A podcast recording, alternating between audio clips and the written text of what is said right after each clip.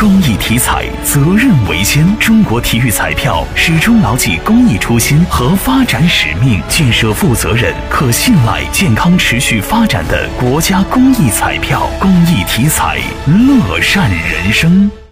郑州台记者张航报道。记者昨天从郑州市统计局了解到，今年一季度全市经济运行延续了去年以来平稳增长的态势，开局良好，实现了首季开门红。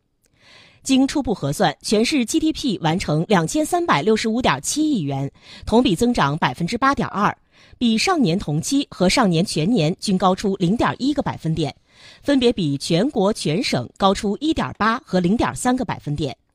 统计数据显示，一季度全市工业生产回升明显，全市规模以上工业增加值同比增长百分之八点一，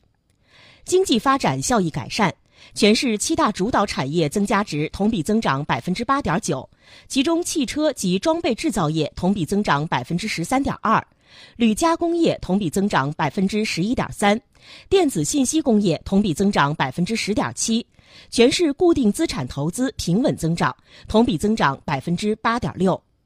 人民生活水平持续提高。一季度，全市社会消费品零售总额完成一千一百七十五点七亿元，同比增长百分之九点八，高于上年全年零点一个百分点。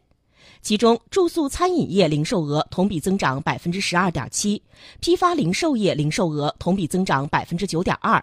全市地方财政一般公共预算收入完成三百三十七亿元，同比增长百分之十三。